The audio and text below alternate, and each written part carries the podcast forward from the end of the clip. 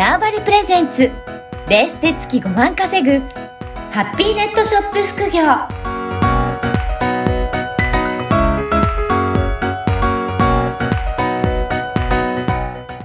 こんにちは、小ラボの岡田です。はい、こんにちは。可能性を広げるネットショップアドバイザーのおじろです。よおじろさん、今回もよろしくお願いします。ろしくお願いします。あ7月に入りましたけど、いやおじろさん、なんかー、いつもね、い忙しそうにされていやいやいや、そんな忙しくないですよ。暇、暇です。はい。はい。はいね、最近はどんなことを取り組みされてらっしゃるんですか？もう最近は、まあちょっと2冊目の本を書こうと思ってて、そうなんですね。まあちょうどちょっとなん企画が、あの、大詰めという、まあ企画を企画中というか、企画中というか企画書は一生懸命書いてます。書いてるのえ、はい。どんな本を今度は出版されようとしてるんですか？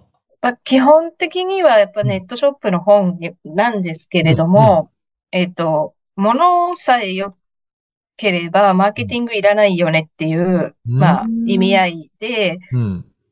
あの、どうやっていいものを探すかとか、あとは、まあ、そのいいものを探して、それを、やっぱり日本国内ってこう、やっぱ頭打ちになるので、海外に持ってくっていうところも書くって感じです。で、しかも、話題のチャット GPT とかフル活用して、時短、かなりいろんなことを時短しながら、効率よく、まあ、副業とかで稼いでいこうみたいな感じです。いや、これはね、ちょっと出版するの、内容も楽しみですね。いや、今回ちょっと本って、まあ、ね、興味ある人、出版、いずれはできたらいいかなって思ってる人もいると思うんですけど、はい。まあどういうふうにして出版までしてやっていくのか、どんなふうにして本って書いているのかっていう、そのあたりを伺ってもいいですかあね。、はい。あ、ありがとうございます。あのーまず、うん。まあ、いろんなやり方、本当にいろんなや、やり方があると思うんですけど、はい本って。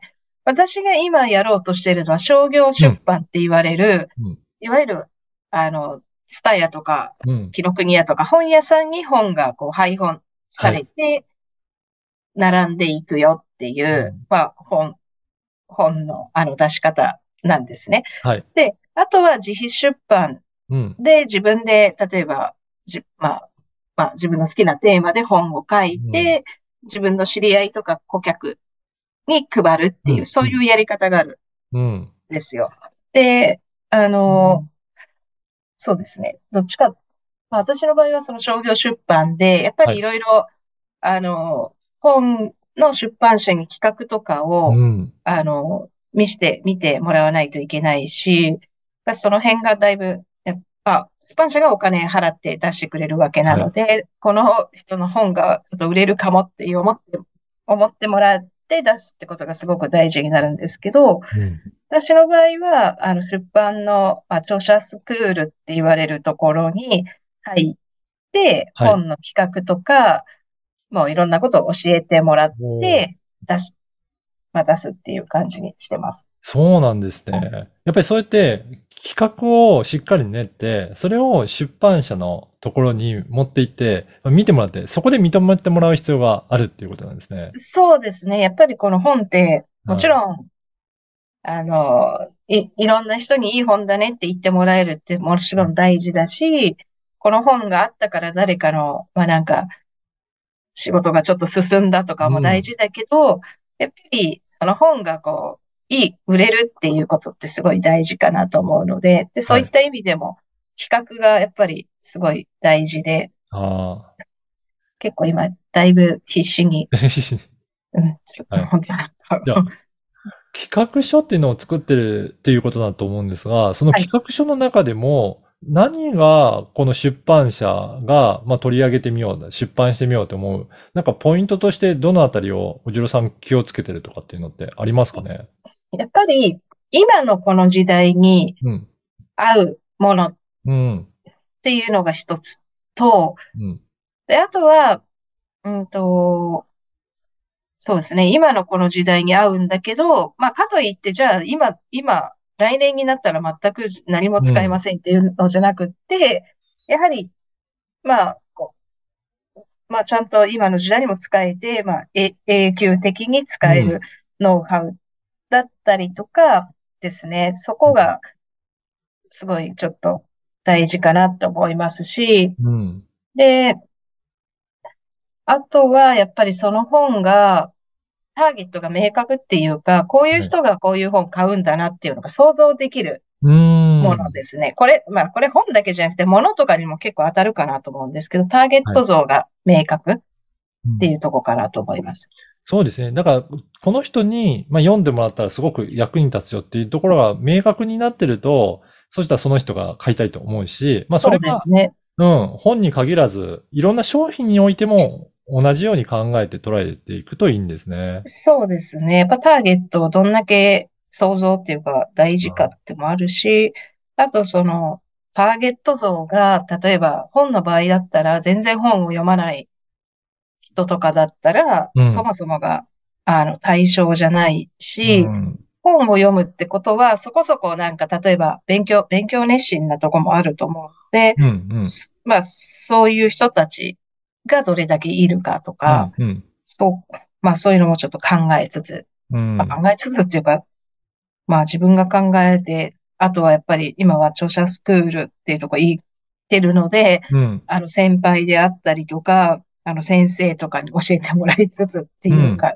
感じです。はい。うーん。だからやっぱりそこで学びながら、じゃあどんなところが世の中としてもニーズがあるかとか、そういったところもか考えながら企画を今作ってるってことですね。そうですね。はい。うん。これ、あのね、出版したいっていう方も、やっぱりいろいろね、副業をやってる方でもいて、本に出る、本を出すっていうと、やっぱりそのあたりでも権威性とかっていうの意味でも違いますかね？全然違うと思います。んで、あの、まあじゃあ Kindle でいいやないかって言うかもしれないけど、あの、やっぱ、なんて言うんだろう。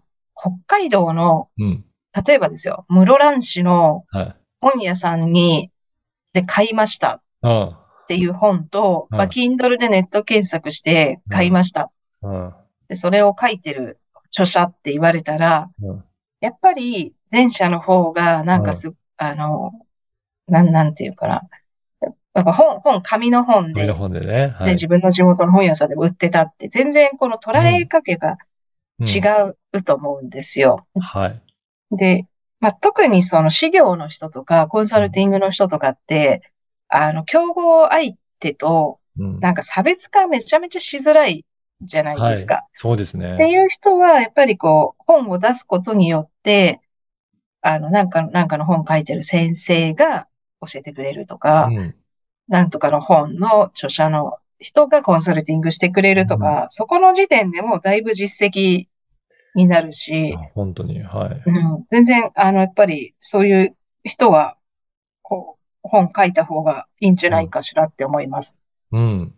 ね、やっぱりそういった、やっぱり世の中で言っても、この本をしっかり出してるっていう方だと、やっぱりそういうふうな、えーブランディングになっていくと思うので、う。こういった書籍も活用しながら、えー自分のビジネスを広げていただけるのもすごくいいですね。そう、本当すごくいい、いいと思います。なので、うん。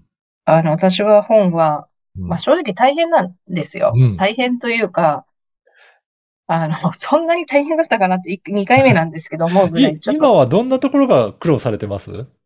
やっぱなんか、これが、私がこれがいいじゃんと思っても、はい。やっぱ他者、他者からすると一体これは何が言いたいんだろうとあか、あ、はい。なったり、なんか自分は、え、これなんか微妙じゃんと思っても、他人から見るとそれがすごく良かったりとかするかあらー、はい。まあそこ、まあ、でもやっぱりこれ本って自己満足だけで書い、うん。書くもんじゃなくって、まあ見てる人が面白いねとか、あの出版社が例えばそれを、本を作って売った時に売れ、売れますね、この本はってものすごい大事だから、はまあ他の人にどう思うかっていう他者目線がめちゃめちゃ大事で、い。うん。あの、それがね、あの、わかる、頭では理解するんですけど、うん。実際の他者目線ってなんかめちゃめちゃ難しいなと思いつつ、そういうことですよね。はいうん。確かに、これって買うのはその、ね、先ほどもおっしゃったような、こういう人が買うっていう想定の人がいるので、その人が欲しいと思うかどうかっていうところで、また自分自身とは違いますもんね。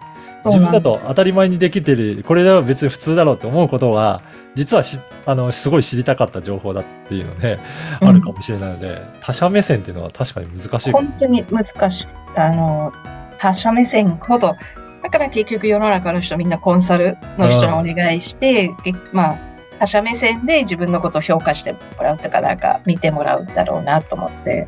いやー確かに。いやーぜひ、ちょっとこの書籍の話は、また次回ももう少し詳しく、今度は何内容についてもちょっと教えていただきたいなと思いますので、ぜひまた引き続きよろしくお願いします。はい。よろしくお願いします。おじろさん、今回はどうもありがとうございました。はい、ありがとうございました。この番組はバーチャルオフィス縄張りの提供でお送りいたしました。